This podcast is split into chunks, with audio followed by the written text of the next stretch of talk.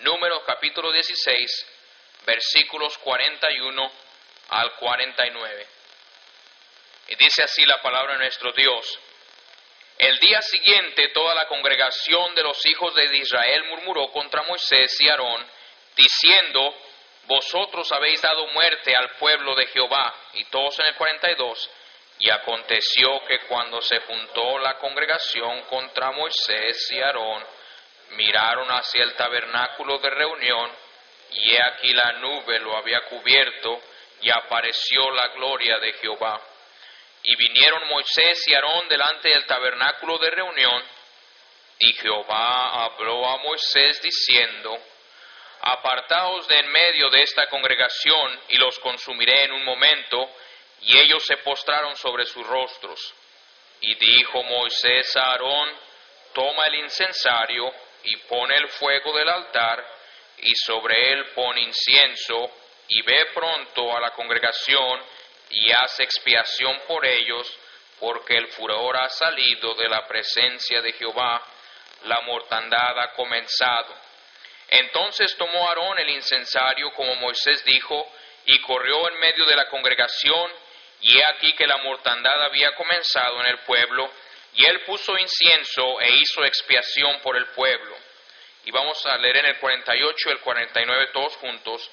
Y se puso entre los muertos y los vivos, y cesó la mortandad. Y los que murieron en aquella mortandad fueron catorce mil setecientos, sin los muertos por la rebelión de Coré. Y oremos. Espíritu Santo, en esta noche, Señor, ayúdanos a aprender de tu palabra, Señor, derrama de tu poder. Sé con hermano Fernández, Señor, ayúdanos para tener palabras de vida. Gracias por tu palabra, Señor, y gracias por lo bueno que tú eres. Y ahora bendícenos en esta noche en el nombre de Cristo. Amén. Y se pueden. Estamos leyendo aquí de números, el pueblo murmurando, otra vez murmurando, otra vez quejándose, otra vez peleando contra Dios y el hombre de Dios, el varón de Dios. Core se acaba de, Coré se acaba de rebelar contra Moisés y vemos que la tierra tragó a él y a 250 de ellos con su familia, y vemos como la tierra los tragó a todos y Dios abrió la tierra y los tragó. Ahora el pueblo se vuelve a quejar y el pueblo vuelve a murmurar contra Moisés y Aarón y dijeron, ah, nos vas a matar a nosotros también, vas a acabar con nosotros. Dios le dijo a, Moisés, dijo, mira, quítate adelante y déjame destruirlos a todos ya. Déjame acabar con ellos. Y Jehová habló a Moisés diciendo, apartaos en medio de esta congregación y los consumiré en un momento. Y ellos se postraron sobre su rostro. Y Moisés y Aarón se tiraron sobre su rostro y de pronto dice Moisés a Aarón, corre, corre, coge el incensario, ponle fuego y pon incienso ahí y ponte a hacer expiación por el pueblo. Y Aarón corrió y obedeció a Moisés y va. Y dice Biblia, se para entre los muertos y los vivos. La gente muriendo y la gente viva y él se para delante de Jehová diciéndole a Dios, Dios ten misericordia de ellos. Y al pueblo arrepiéntete y ven a Dios. Y ahí como quien dice, como en parte, como si tú fueras a decir como mediador, no mediador, porque hay un solo mediador entre Dios y los hombres y ese es el hombre Jesucristo pero en parte diciéndole a Dios, Dios ten misericordia de ellos, y en parte diciéndole al pueblo, arrepiéntete y ven a Dios. Y ahí él se puso entre los muertos y los vivos y cesó la mortandad. Yo estaba pensando cuánto eso no nos hace falta en el mundo hispano. Cuánto no nos hace falta personas que se pongan entre los muertos y los vivos. Cuánto no nos hace falta personas que vayan a Dios y digan, Dios ten misericordia del mundo hispano. ¿Y cuánto no nos hace falta personas que vayan a todos los hispanos y le digan, arrepentidos y venga al Señor, venga a Cristo? Nos hace falta alguien que se pare entre los muertos y los vivos. En Ezequiel, por favor, capítulo 22, vemos otros versículos aquí.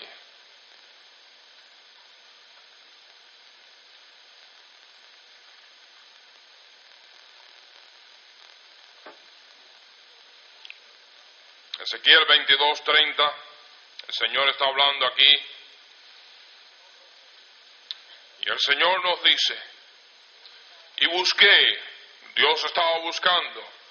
Y dice, busqué entre ellos hombre que hiciese vallardo, versículo 30 del, versículo, del capítulo 22 de Ezequiel.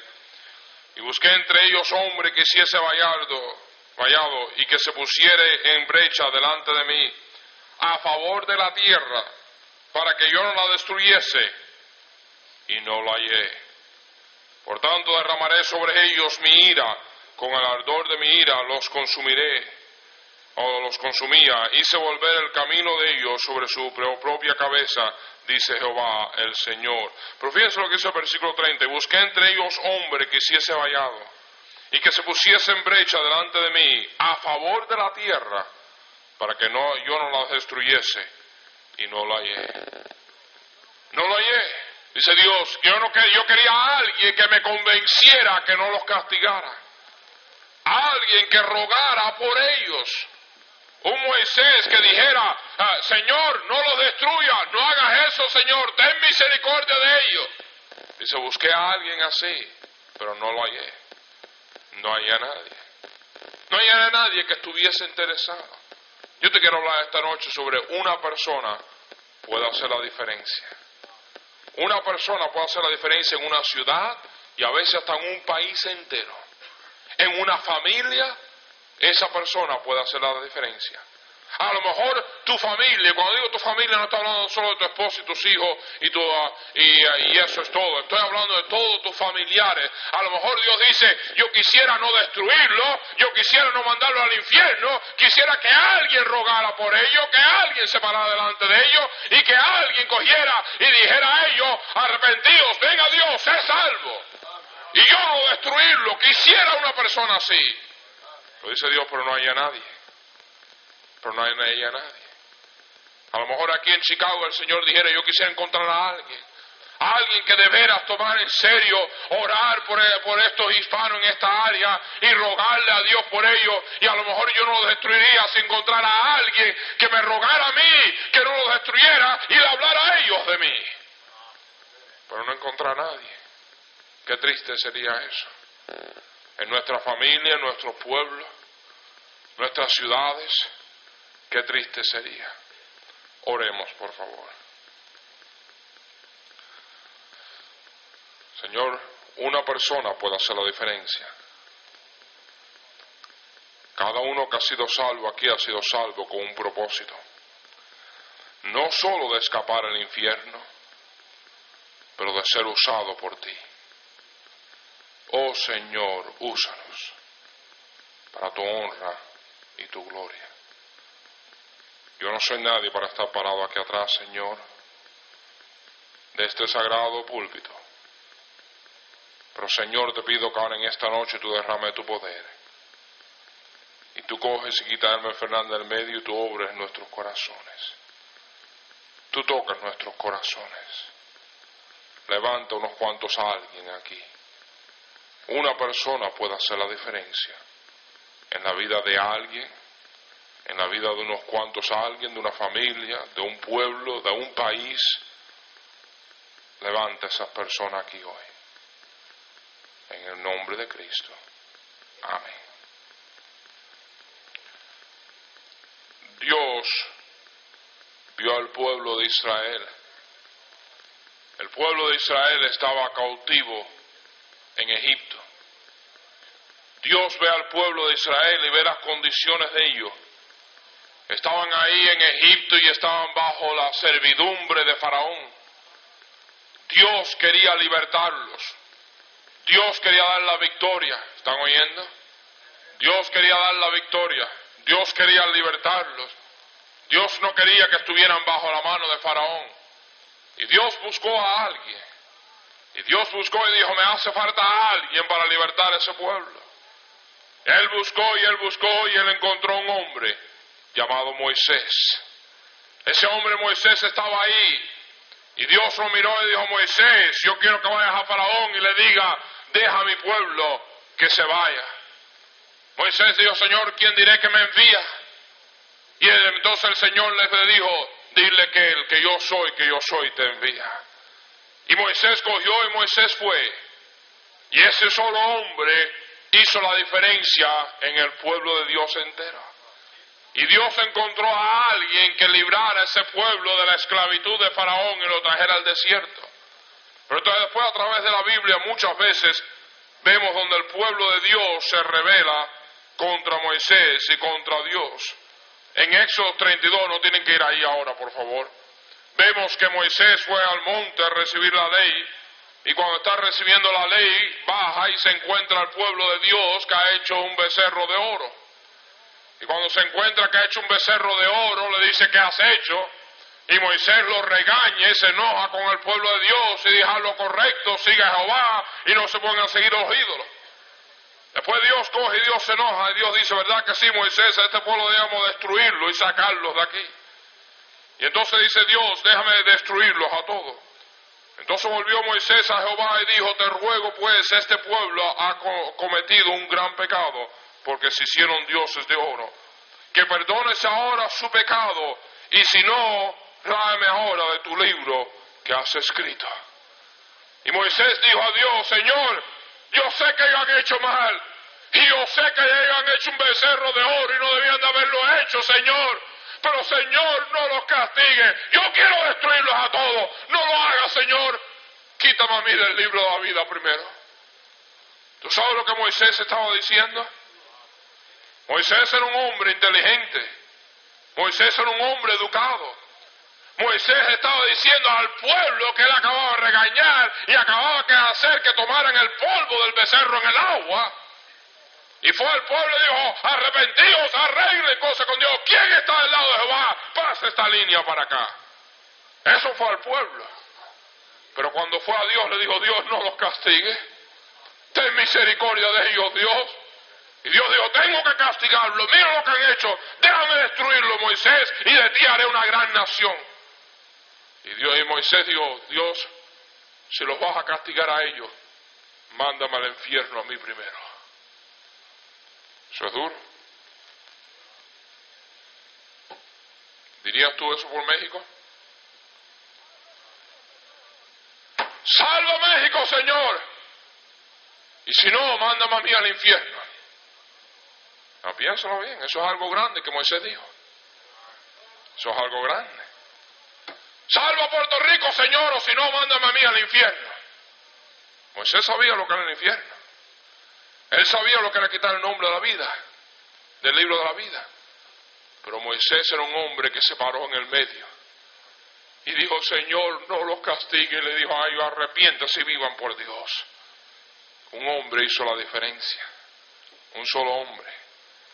Eso pasó otra vez en, otras, en otros pasajes y igualito volvió a pasar y pasar. Y con diferentes hombres a través de la Biblia vemos a Josué la misma cosa. Dios le hacía falta un hombre y un hombre cogió al pueblo de Dios y lo llevó a la tierra prometida. O un Gedeón, vemos a un Gedeón con 300 que predicamos no hace mucho, cogió y libertó al pueblo de Dios y le dio victoria al pueblo de Dios. Y Dios usó un hombre que estaba dispuesto. No solamente un hombre, una mujer también es. Una vez el pueblo de Dios iba a ser destruido y una mujercita llamada Esther dijo, yo voy a dar mi vida por el pueblo si necesario. Yo me voy a parar delante del pueblo y delante de Dios y delante del rey y pedirle que no destruya a mi pueblo. Y ayunó y oró y Dios dio la victoria. El pueblo de Dios no fue destruido. O puede ser que sea una mujer samaritana que coge y lleve el, que lleve el evangelio a su ciudad. Mira conmigo a Juan capítulo 4, versículo 39, por favor.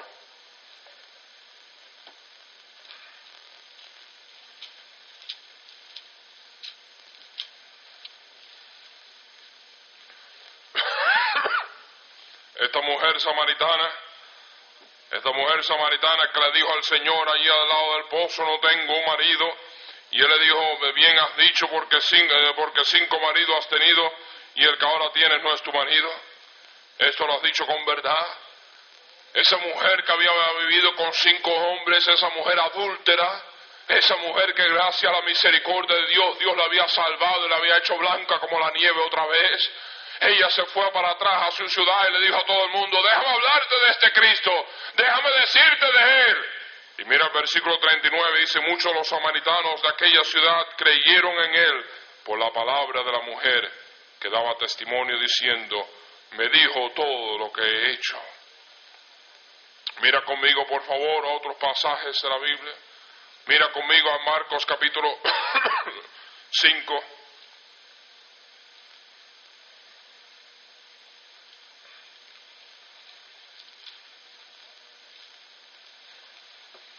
Capítulo 5.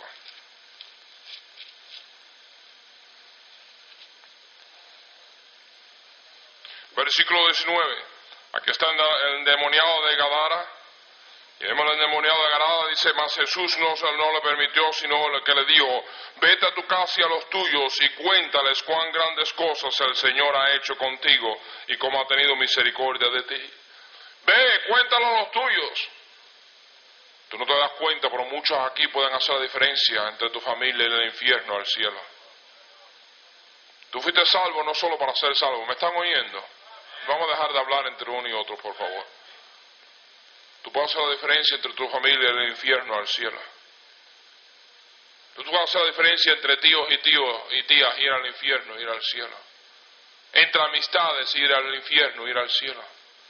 Tú puedes hacer la diferencia entre muchos del mundo hispano, ir al infierno, ir al cielo. Tú puedes hacer la diferencia. Yo, si tú. ¿Para qué tú crees que Dios te salvó? ¿Para qué tú crees que Dios te tiene aquí? Solo para, ay, ya yo soy salvo, eso es todo. No, Dios te ha salvado a ti, te dice, vete a tu casa y cuenta cuán grandes cosas Dios ha hecho contigo. Vete a los tuyos y dile, mira lo que Dios ha hecho conmigo y Él quiere hacer contigo también. Vete, corre, vete. Vete a tu casa y háblale. Vete a los tuyos y háblale. Vete a Dios, ponte a solas con Dios y di, Dios, ten misericordia de mi familia, no los mande al infierno. Y ve a tu familia y dile, acepta a Cristo, te lo ruego, Cristo es el único camino. Y ponte ahí en el vallardo entre los. Rogándole a Dios que tenga misericordia de ellos, rogándole a ellos que vengan a Dios. Ese era el Moisés, ese era el Josué, estos eran estos hombres. ¿Cuánto no nos hace falta esto? Aquí pudiéramos ver, eh, él, fue, él comenzó a publicar en Decápolis, eh, nos dice la Biblia, y en el capítulo 7, versículo 31, vemos más adelante como Cristo vino a la región de Decápolis y después ahí vinieron como miles a reunirse con él. Y algunas veces no nos preguntamos si no fue este endemoniado que el que cogió y pregonó tanto de Cristo que miles vinieron a oír a Cristo por causa de él hacerlo. Mira conmigo a Hechos capítulo 8, por favor.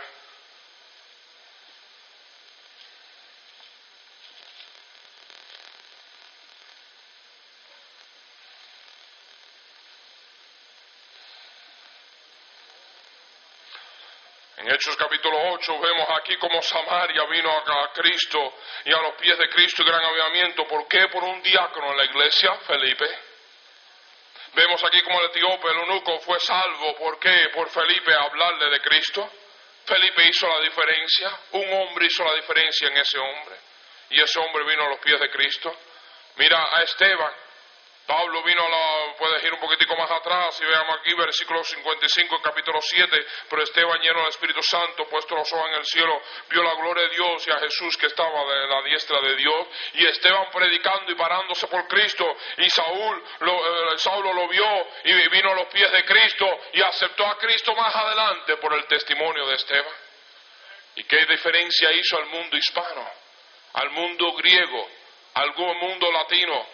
Al mundo americano, a todo el mundo, un hombre, Pablo, no Esteban. Esteban pararse por Dios y llevar el Evangelio y Saulo viéndolo, ese Saulo se volvió un Pablo por causa de Esteban. Ese hombre tuvo la diferencia. Yo le doy gracias a Dios por personas que tuvieron la diferencia en mi vida. Yo le doy gracias a Dios por personas que tuvieron la diferencia en mi vida. Yo te lo he contado muchas veces, Dan Werner. Que Dios bendiga a Dan. Dan era lo que en inglés llaman un hillbilly. Pero yo estoy hablando de hillbilly, de hillbilly. ¿Me están oyendo? Hay algunos que están escribiendo, mirando hacia abajo, durmiendo. Si vas a dormir, coge la puerta y vete. Si vas a escribir, coge la puerta y vete. No, óyeme. Dan Werner era lo que llamamos un hillbilly, pero de hillbillies. ¿Sabes lo que es hillbilly? No más que ranchero. Este era, pero este era los que se vestía, tenía un pantalón a lo mejor de cuadros y una chaqueta de rayas. Y para serio, parecía, parecía casi payaso. Y los pantalones parecía que el diluvio iba a venir. Ahora estoy hablando un tanto así ahí arriba. Medias blancas. Y, y ahí estaba, y una corbata que no pegaba ni con el saco ni con el pantalón. Y ahí estaba, ese era Dan Werner. Chiquitico él. Dan Werner era la risa de la escuela. Dan Werner había aceptado a Cristo. Dan Werner había cogido el fuego del Señor. Vivía cerca de mi casa, vivía como a dos cuadras, pero el barrio, el barrio nuestro es un barrio bastante decente, pero eh, en el medio de todo esto, en pero un, barrio más bien de finca, no era en el centro como suburbio. Pero aquí había una casita bien vieja. No tenía agua la casa adentro. Un pozo afuera que tenía que darle. Allá que en los Estados Unidos. No tenía baño adentro. El bañito estaba afuera. Una casa bien pobre, de tiempos y tiempos antiguos. Se estaba cayendo la casa. Y Dan Werner ahí, la familia de él vivía. Yo creo que eran como 10 o 12 hermanos. Un montón de ellos. Y Dan Werner recibió a Cristo y Dan Werner cogió las, co- las cosas del Señor y, oígame, cogió un fuego tremendo. Yo estaba ahí con unos cuantos muchachos de fútbol y de wrestling y de todos ellos ahí. Y Dan Werner vino a nosotros a hablarnos de Cristo. Como quien dice, nos reímos de él. Yo por dentro ya conocía las cosas del Señor y el fuego del Señor estaba ardiendo en mí. Después de eso, más adelante, yo tuve un accidente. Se terminó el año, yo tuve un accidente del carro, yo viré el carro, Dios empezó a obrar en mi corazón. Yo a solas arreglé asuntos con mi vida. Dan Werner volvió otra vez a mi casa. Y Dan Werner tocó en la puerta. A Dan Werner podía haber dicho se va a reír de mí, se va a burlar de mí, pero él estaba interesado en mí.